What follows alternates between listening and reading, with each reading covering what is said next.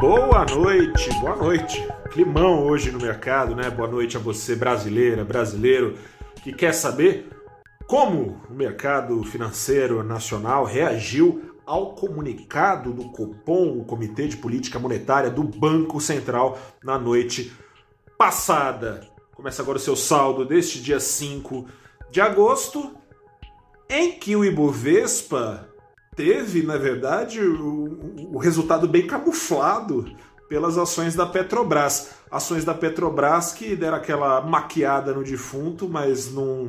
Isso pro velório, né? Mas não evitaram o enterro. Ainda assim, o Ibovespa caía 0,14% no final do dia. Ainda assim, ainda que as ações da Petrobras tenham disparado nada mais, nada menos que 9%, subiam no começo do dia 12%, pegou muito bem no mercado o balanço do segundo trimestre divulgado pela Petrobras e ajudou ali a camuflar, a amortecer o tombaço que poderia vir do Ibovespa, cuja carteira teórica é composta por 84 ações, das quais 67 fecharam no negativo. Ações da Petrobras, então, é, foram beneficiadas por três pontos específicos no balanço de resultados da companhia. Um ponto, o lucro, o lucro, a receita, é, as, duas, as duas métricas foram as melhores apresentadas para segundos trimestres desde 2010.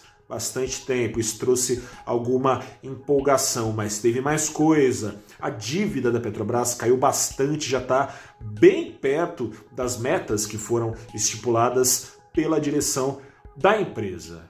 Por fim, cereja de um bolo saboroso do ponto de vista do acionista preferencial da companhia, sobretudo, que tem preferência ali por dividendos, a companhia anunciou antecipação da distribuição de lucros. Acesse aí no valorinvest.com para saber mais detalhes, para saber quem tem direito e para conhecer os números especificamente desses resultados tão positivos anunciados pela companhia, muito mais positivos do que o diagnóstico feito pelo Banco Central na noite passada. Um ponto de alta na Selic não surpreendeu, o aviso de que vai vir mais um ponto na próxima reunião, levando então os juros básicos aqui no Brasil para 6,25% ao ano, também nos surpreendeu.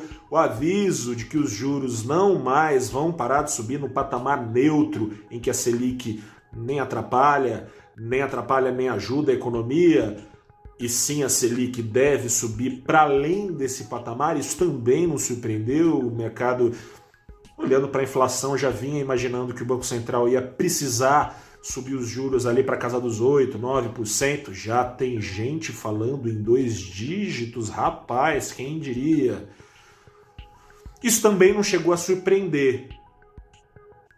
Mas quando um diagnóstico ruim não surpreende, ele não deixa de ser ruim. E o que pegou mesmo na sessão hoje, fazendo o dólar subir na contramão mundial e mesmo com os juros reais, juros descontados inflação, já atingindo o segundo degrau mais alto na comparação mundial, ou seja, o rendimento é, oferecido para os gringos está bem mais elevado que a média mundial aqui no Brasil e mesmo assim o dólar subiu, subiu hoje 0,6%, foi aos R$ 5,21. Foi o que ficou documentado lá. O Banco Central deixou bem claro que divide com os investidores preocupados com as contas públicas as mesmas preocupações, o mesmo arrepio que sente o investidor quando ouve o presidente Jair Bolsonaro falando em aumentar o Bolsa Família no ano que vem em 100%, sem que para isso exista dinheiro abaixo do teto de gastos, ou seja, para bancar esse Bolsa Família 100% maior, com outro nome, pode dar outra roupa, ia ser renda. Aliás, foi resgatada a mesma ideia, né? No passado falava o governo e depois deixou de lado perto da repercussão negativa, em dar calote imprecatório para bancar primeiro um Renda Brasil, que depois virou Renda Cidadã e depois não virou coisa nenhuma. O governo quer de novo dar calote em precatórios, que são dívidas aí que o governo tem que pagar de acordo com a justiça, já em última instância, para pagar um novo Bolsa Família que o governo ali está dando o nome de Auxílio é, Família ou Auxílio Brasil.